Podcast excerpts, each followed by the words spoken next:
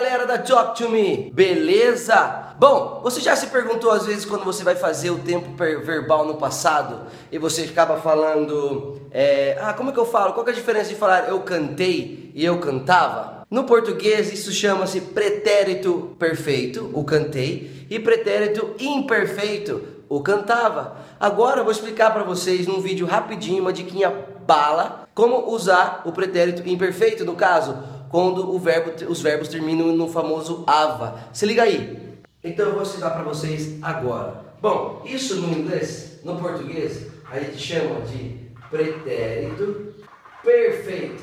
O que, é o pretérito perfeito? São as ações perfeitas feitas do pretérito, que nada mais é o passado. Então, quando você fala o I like it, I play it, I worked, ok? Isso aqui está no pretérito perfeito. Você está dizendo eu gostei, eu joguei e eu trabalhei. Mas o professor, o que você está querendo dizer com isso? Estou querendo dizer que existe um tempo verbal chamado no português pretérito imperfeito, ok? O que é o pretérito imperfeito? São os verbos que terminam em ava. Como assim o ava? Aqueles que você costumava fazer, você tinha o hábito de fazer. Por isso que ele chama imperfeito. Não é uma ação que você fez, você costumava fazer e não faz mais. Então, mas eu vou usar um auxiliar para fazer isso. É só eu colocar o used to. Como assim? Ó, I used to play. I used to like. I used to work. Exemplos. Aqui, ó. I liked to eat at McDonald's. Ok? Eu gostei de comer no McDonald's.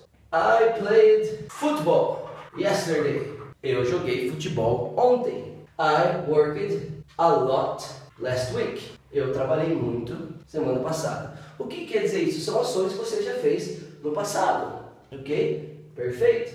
Beleza? E aqui, como que eu uso? I used to play football on Sundays. O que quer dizer? Eu costumava jogar futebol aos domingos, agora não jogo mais.